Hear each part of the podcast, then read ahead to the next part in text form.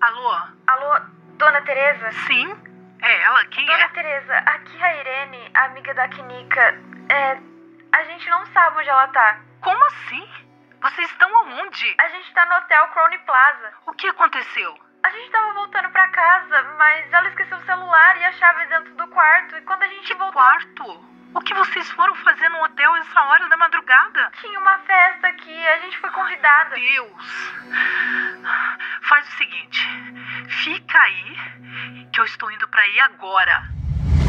O caso de hoje aconteceu em 2017 na cidade de Rosemont, bem perto de Chicago, nos Estados Unidos, e foi marcado por inúmeras controvérsias causadas pelas especulações nas redes sociais. Parte das evidências eram vídeos compartilhados em aplicativos de redes sociais que logo foram deletados, causando ainda mais confusão. Hoje eu vou apresentar o caso da Kinika Jenks, que desapareceu depois de sair de uma festa no meio da madrugada, só que foi encontrada sem vida menos de 24 horas depois no mesmo hotel em que a festa acontecia. O caso de hoje é um roteiro adaptado do podcast Café, Crime e Chocolate. Olá, misteriosos! Eu sou Fábio Carvalho e esse é o projeto Arquivo Mistério. Para ver as fotos do caso de hoje, basta seguir a gente no Instagram, arroba Arquivo Mistério. Recados dados, vamos para o caso de hoje.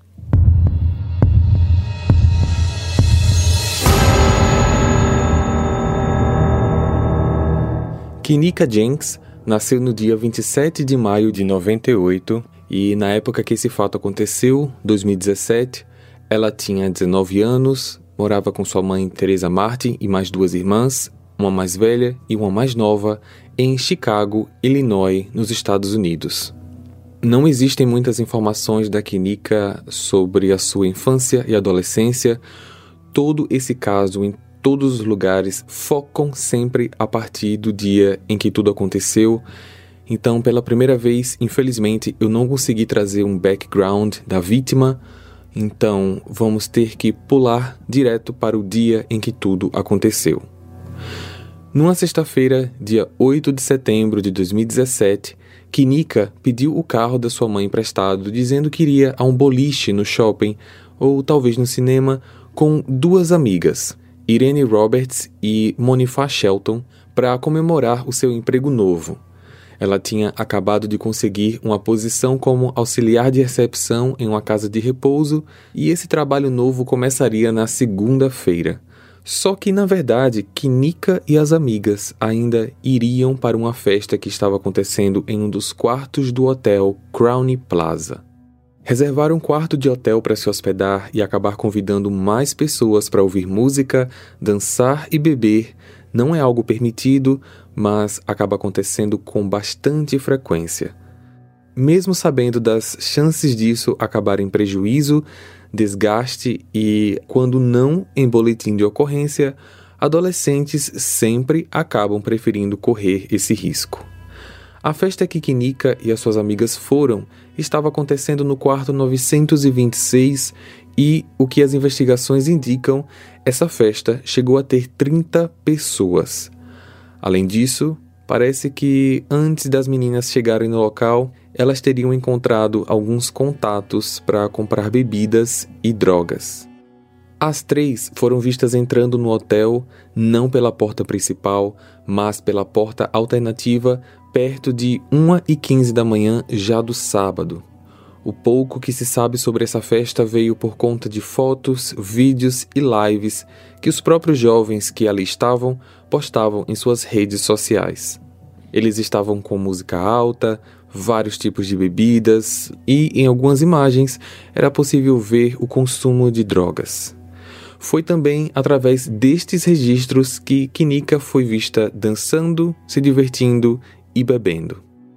Os hóspedes de alguns outros apartamentos começaram a reclamar do barulho, do movimento nos corredores no nono andar e de um cheiro forte de cigarro. Os ocupantes da festa haviam desativado os detectores de fumaça do quarto. Era nítido que aqueles jovens pareciam não se importar com o perigo. Mais ou menos às três e dez da manhã, depois de tantas reclamações, parecia que a festa estava chegando ao fim. Kinika, que estava altamente embriagada, junto com suas amigas, resolveram ir embora, mas enquanto esperavam o elevador, Kinika percebeu algo. Amiga, uh, cadê? Cadê o quê? Meu, meu. Meu celular, ele. ele tá com você? Não. Será que não tá no quarto? Ai, meu Deus. Acho que caiu. A minha chave também não, não tá aqui. Eu vou pra casa como? Calma, amiga. Vamos voltar para pegar. As amigas deixaram Kinika no corredor e voltaram sozinhas para pegar os pertences, pois era nítido que a própria Kinika mal sabia onde as coisas estavam e não iria ajudar em nada lá dentro. E esta foi uma decisão que mudou para sempre a vida da jovem. Ninguém ficou com ela no corredor. Irene e Monifá demoraram mais de 15 minutos para retornar e assim que retornaram, Kinika tinha sumido. As meninas começaram a procurar pela amiga, olharam as escadas, corredores, lobby, área de piscina, academia, salas de convenção, estacionamento, fizeram o que puderam, mas não a encontraram. Chegaram até a retornar ao quarto, que nessa hora já estava praticamente vazio, e sem saberem mais o que fazer, às 4h34 da manhã, elas ligaram para Teresa. Alô? Alô, Dona Teresa? Sim? É ela? Quem Dona é? Teresa, aqui é a Irene, amiga da Kinika. É, a gente não sabe onde ela tá. Como assim? Vocês estão aonde? A gente tá no hotel Crowley Plaza. O que aconteceu? A gente tava voltando pra casa, mas ela esqueceu o celular e a chave dentro do quarto. E quando a gente Que voltou, quarto? O que vocês foram fazer no hotel essa hora da madrugada? tinha uma festa aqui. A gente foi convidada. Deus! Faz o seguinte: fica aí, que eu estou indo pra aí agora. Imaginem a situação porque Teresa tinha acabado de passar por uma cirurgia de retirada das mamas devido a um câncer e por conta disso ela ainda estava de cama. E os registros das mensagens do celular dela mostram que ela estava convalescente e com dor, tanto é que ela havia pedido para Kenika ficar atenta ao celular, pois ela poderia precisar do carro de volta a qualquer momento para ir ao hospital se não passasse bem. Mas, mesmo diante de todo esse cenário, Teresa fez o que a maioria das mães fariam. Puxou de si aquela força inexplicável e partiu em busca da filha. Ela mesma como uma guerreira. Chegando no hotel, Teresa, junto com suas outras duas filhas, pediu para a recepcionista que a deixasse olhar as câmeras de segurança, pois sua filha estava desaparecida e ela estava preocupada com a possibilidade de algum homem tê-la levado ou carregado a jovem para algum quarto. Naquele momento passava tudo na cabeça dela. O hotel se recusou a acessar as câmeras, dizendo que, para tal, precisaria de um boletim de ocorrência e é por conta de coisas como essas que as redes sociais acabam sendo usadas para atitudes ruins devido à desinformação. Os amigos de Kenika ali mesmo começaram a fazer stories no meio da madrugada, denegrindo a imagem do hotel e dizendo que eles não queriam ajudar a encontrar a jovem desaparecida.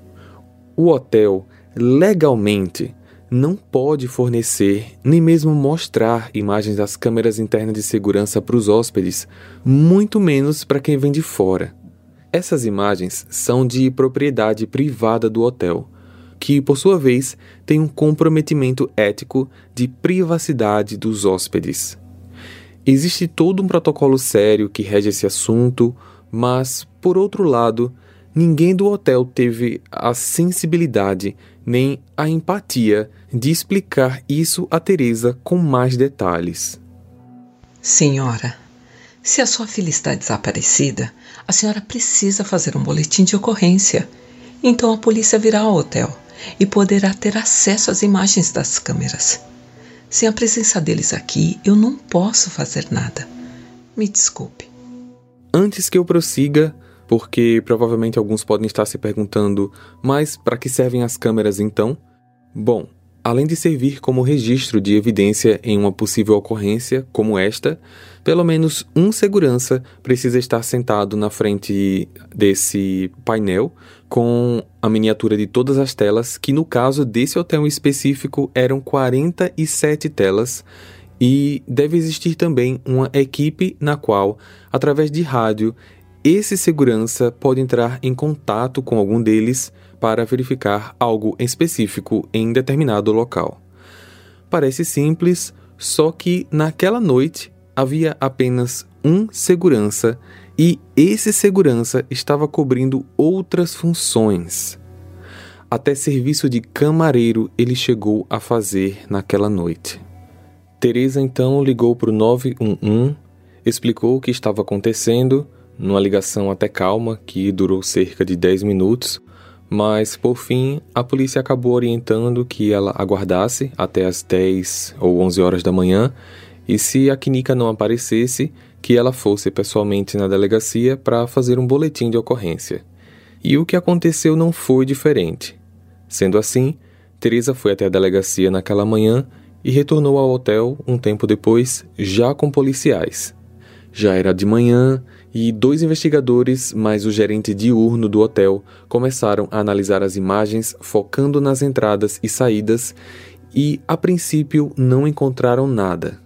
A gente deve considerar que são diversas câmeras que teriam que ser rebobinadas e reassistidas por horas, e isso não é uma coisa rápida de se fazer, até porque a resolução também não é perfeita e cada vez que alguém passasse na tela, eles precisariam parar para analisar, para ver se aquela pessoa era quem eles estavam procurando ou não.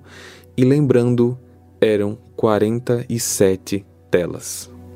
Enquanto os policiais analisavam as imagens com a gerência do hotel, um grupo de manifestantes formados por familiares e amigos de Kinika se formavam na porta de entrada do local. Eles exigiam uma investigação maior e respostas de onde Kinika poderia estar. Várias lives eram feitas pedindo ajuda às autoridades, incluindo lives que foram feitas pela própria Teresa Martin, onde implorava por atenção ao desaparecimento. As horas se passaram, o gerente noturno assumiu o posto e continuou a analisar as câmeras junto com a polícia. Somente perto das 10 da noite eles conseguiram a primeira imagem de Kenika, onde ela estaria cambaleando perto da recepção às 3h20 da manhã. A partir daqui, vocês saberão exatamente, passo a passo, do que aconteceu com Kenika Jenks. Hey!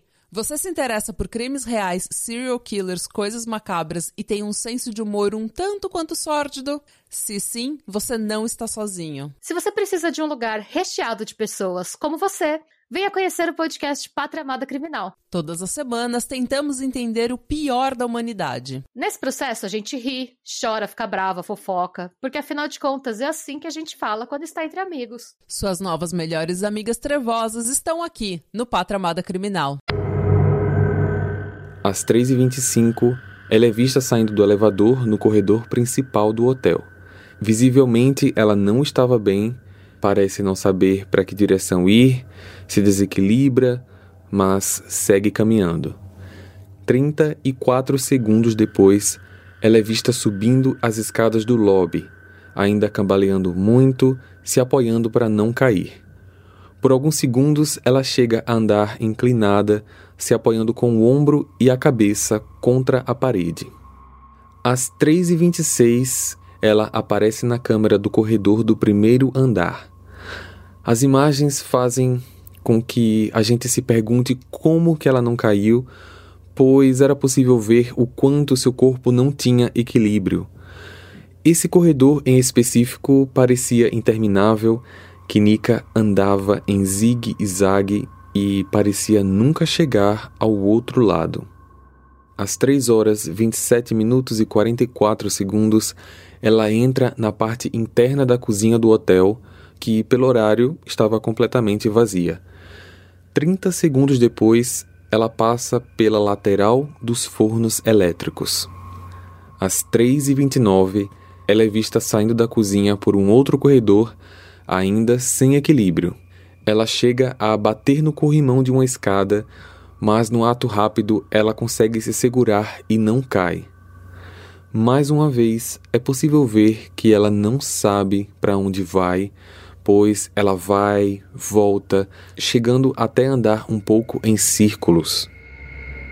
Às 3h29 e 48 segundos, essa mesma câmera a captura retornando para o corredor em que ela saiu, mas ela entra imediatamente na primeira porta do lado, saindo do local 48 segundos depois. Kinika volta para o corredor de onde saiu e 20 segundos depois retorna para a porta da cozinha na qual ela tinha saído minutos antes. Às 3 horas 32 minutos e 42 segundos, ela é vista indo em direção ao fundo da cozinha onde ficam os refrigeradores e freezers. Esta foi a última vez em que Kinika foi vista nas câmeras. Com essa informação, à meia-noite e 24 da madrugada já do dia 10, menos de 24 horas depois do desaparecimento, o gerente do hotel foi até a área dos refrigeradores e, dentro do freezer, trancada, ele encontrou o corpo de Kinika. Ao ser encontrada, ela estava deitada de bruços, sem um dos tênis, que estava lá dentro mesmo, só que não calçado. Minutos depois, diversos policiais chegaram ao local, foram praticamente dez. O lugar ficou cercado até que os procedimentos legais fossem efetuados. Teresa, do lado de fora, foi informada do fato. Ela pediu para ir até o local e ver a filha da forma, no lugar, do jeito que ela estava, só que ela foi impedida sendo que a área estava fechada para análise pericial e a entrada de terceiros poderia contaminar a cena. Teresa precisou esperar e essa espera para ela foi muito longa. Apesar do freezer estar vazio, pois ele não era utilizado com frequência, o aparelho estava ligado e funcionando. A temperatura do freezer só foi medida após a porta ter sido aberta e naquele momento ela era de 34 graus Fahrenheit, que em Celsius, que é a forma que a gente usa no Brasil, corresponde a 1 grau. O corpo de Kinika só foi retirado do freezer perto das quatro e meia da manhã. Depois é possível ver pelas câmeras que às 4h53 ela fica numa maca, lá mesmo dentro da cozinha, esperando a chegada de Teresa, o que aconteceu 14 minutos depois.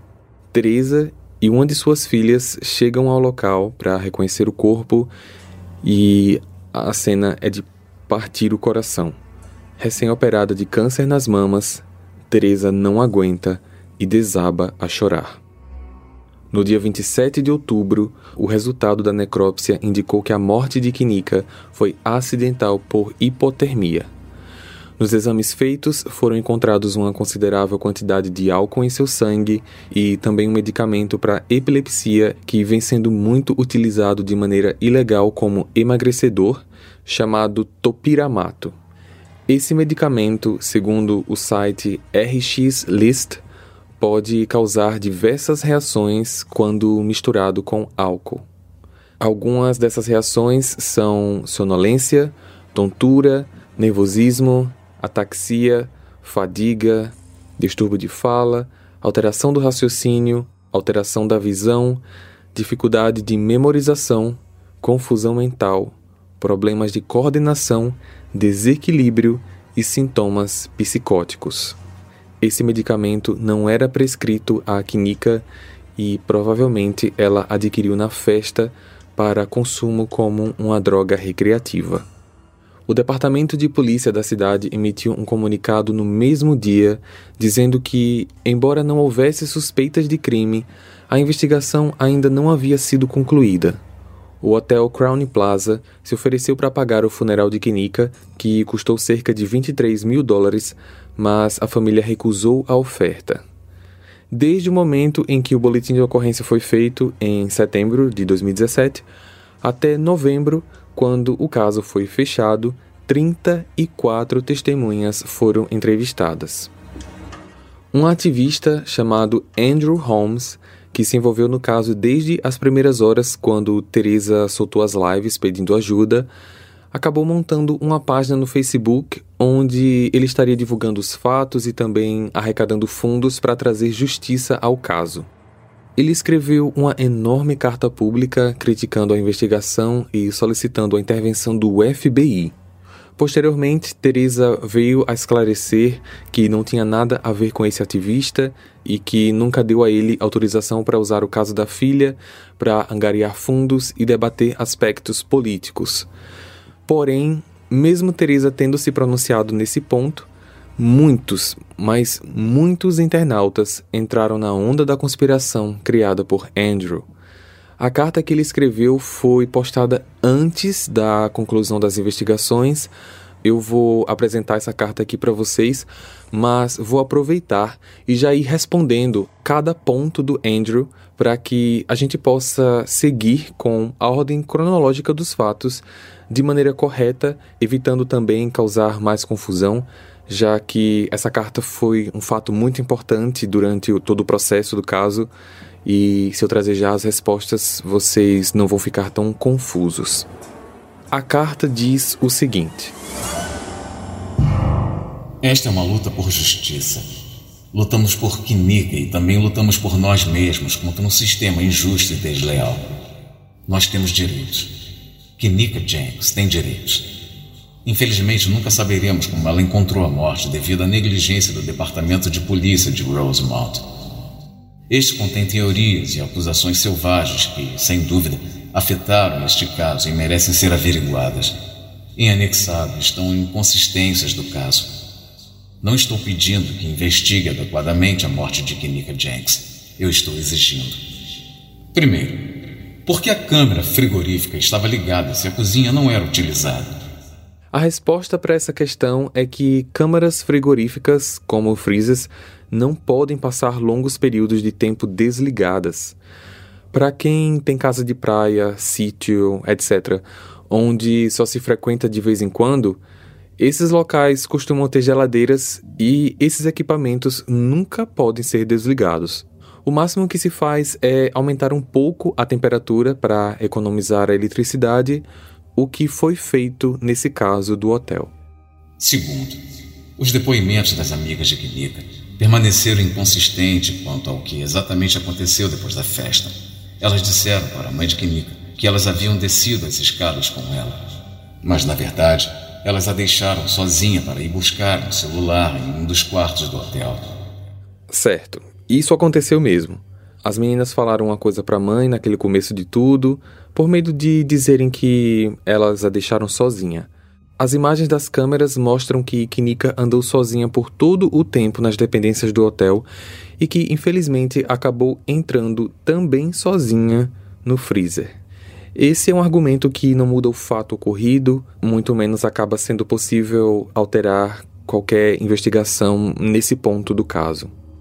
Terceiro, as filmagens e todos os outros documentos referentes ao caso Kinika foram divulgados ao público no dia 20 de outubro de 2017. E ao divulgar os documentos, a polícia comprometeu o caso. A autorização da divulgação das imagens, incluindo as imagens contendo o corpo, foram autorizadas pela mãe de Kinika, quem agora representa legalmente a vítima. Quarto, o corpo foi movido antes do médico legista chegar. Sim, infelizmente foi. O funcionário que desceu pegou o celular e tirou uma foto dela deitada de bruços e depois ele a virou para ver se ela estava viva. Ele não deveria ter feito isso, mas fez e isso sim abre uma brecha para alguma falha na investigação. Quinto, a coleta de evidências foi mal conduzida. A polícia contesta esse fato e, enquanto o ativista e a família de Kinika acusam o hotel de ter removido parte das imagens ou até de ter apagado as imagens de alguma possível câmera virada para a porta do freezer, tanto o hotel como a polícia negam a existência de uma câmera instalada no local. Sexto, o assistente legista foi visto em vídeo tirando um objeto não identificado no bolso do seu casaco. Ele então coloca o mesmo objeto debaixo do cobertor, na maca, com o corpo de Kinika Jenks. Esse objeto era um medidor de temperatura utilizado em exames de corpos. Sétimo, a cena do crime não foi selada. A cena foi selada. Tanto é que Teresa só teve acesso a entrar no local depois de quatro horas que Kinika foi encontrada. Oitavo, todo o hotel, incluindo o estacionamento e os parâmetros especificados no procedimento policial, deveriam ter sido fechados. Fechar o hotel pode ser um pouco de exagero quando a área em que o corpo foi encontrada foi sim selada. Fechar um hotel inteiro, um shopping inteiro, por exemplo, depende muito do que a polícia vê como necessário. Nono, há uma substância no estômago dela que parece ser sêmen. Não tem nada disso na necrópsia e o corpo não apresentava qualquer indício de violência sexual. É difícil saber até de onde ele tirou essa suposição, talvez apenas para abrir brechas para mais investigações, mas é pura mentira. Décimo, seu vestuário apresentou sinais de luta. Kinika estava com o sutiã puxado para cima em um dos lados, deixando à mostra um dos seus seios, e sua calça estava desbotada. De acordo com o Jornal de Medicina da Nova Inglaterra, os sintomas de hipotermia dependem da temperatura em que o corpo é exposto. Na hipotermia leve, pode haver de arrepios a confusão mental. Na hipotermia moderada, reações trêmulas e confusão mental aumentam. Já na hipotermia grave, pode haver desnudamento paradoxal, no qual uma pessoa remove sua roupa, bem como um risco de parada cardíaca. Isso ocorre porque o corpo reage com troca de calores e o extremo frio externo causa, em determinado momento, um calor interno imenso. Então, é muito comum que, antes de um colapso final, a pessoa tire a roupa. Décimo primeiro. Nas filmagens do hotel, Kinika não usava franja em seu cabelo, mas nas fotos do corpo ela estava com franja. O cabelo também estava encharcado. Devido à umidade do cabelo, à espessura e à temperatura do freezer, ele acabou sendo congelado. Sobre a franja, Kinika estava usando peruca naquele dia e a franja estava penteada para os lados durante as filmagens do hotel. Ela provavelmente mexeu no cabelo dentro do freezer. Décimo segundo. Não colher DNA ou outro material biológico de suas unhas para serem testados. Correto. Não colheram mesmo e nunca foi explicado o motivo. Décimo terceiro. O corpo de Kinika foi listado como congelado, mas não foi dado tempo suficiente para descongelar devidamente para a necrópsia. O corpo nunca esteve congelado. Essa foi uma descrição amadora do funcionário do hotel quando passou um rádio para o policial que estava analisando as câmeras. Ele falou algo do tipo: ela está aqui no freezer, frozen to death, que é algo do tipo morreu congelada. Mas, como falei, uma descrição amadora de uma pessoa que não tinha conhecimento técnico para diferenciar morte causada por congelamento e morte causada por hipotermia. Décimo quarto.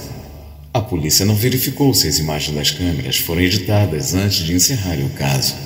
Isso é muito improvável, tendo em vista que, do momento em que o hotel tomou conhecimento do desaparecimento de uma possível hóspede para o tempo em que os policiais chegaram ao local, foi de aproximadamente seis horas.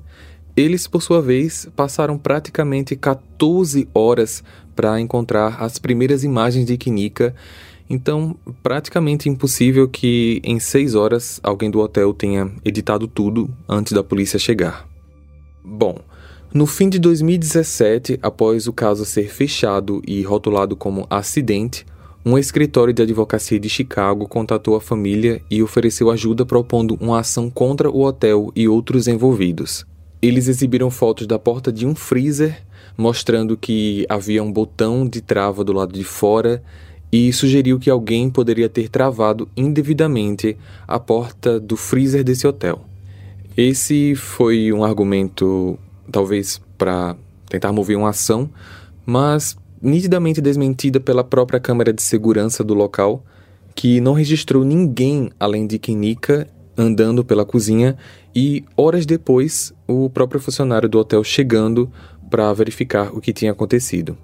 Posteriormente também foi visto que o freezer que eles tinham a foto apresentada como modelo não era da mesma marca do que o hotel tinha.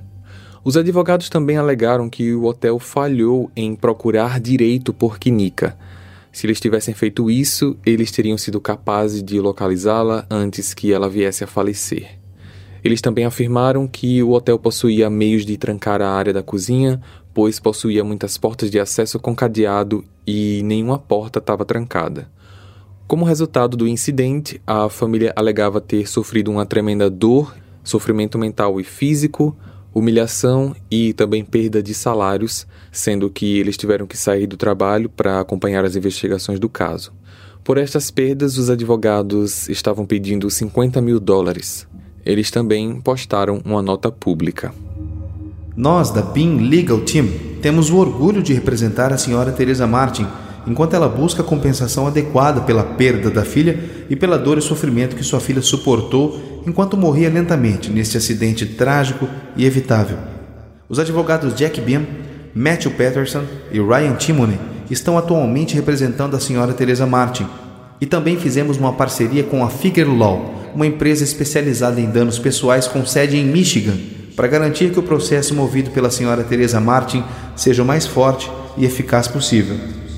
O que é possível ver aqui é uma tentativa de apontar o erro do hotel, mas ignorar completamente o fato de que a festa, iniciada de maneira clandestina pelos próprios jovens, era ilegal de várias formas. Primeiro, eles não poderiam ter mais de quatro pessoas naquele modelo de quarto e, no entanto, havia 30. Destes 30, somente quatro tinham mais de 21 anos, ou seja, somente quatro tinham idade para beber, pois nos Estados Unidos a maioridade legal é 21. Eles ainda usaram drogas e desativaram os detectores de incêndio. Talvez quem deveria ser processado seria quem vendeu a bebida às meninas, quem vendeu as drogas, quem alugou o quarto do hotel, mas a gente não vê sequer uma informação sobre essas pessoas no caso inteiro. Outra coisa que chama a atenção nesse caso é que em momento algum alguém fala sobre a Kinika em si. Você não vê ninguém dizer o que ela fazia na escola, do que ela gostava, nada. Todo mundo apenas fala do caso. O velório de Kinika estava lotado, mas boa parte eram estranhos que estavam lá com cartazes pedindo justiça, sendo que esse velório aconteceu dois dias após a morte e os relatórios das investigações não tinham saído ainda. Hoje, Teresa Martin está completamente curada do câncer e com saúde. A ação movida pela família contra o hotel ainda está em andamento. Apesar de Kinika não ter dito à mãe onde iria naquela noite, ela agiu como muitos adolescentes na idade dela agem. Na festa, que acontecia em local indevido, de forma proibida, ela passou da conta. As amigas poderiam estar de olho nela, mas não fizeram. A vigilância do hotel falha. Tudo foi um conjunto de decisões erradas que afetaram única e exclusivamente Kinika.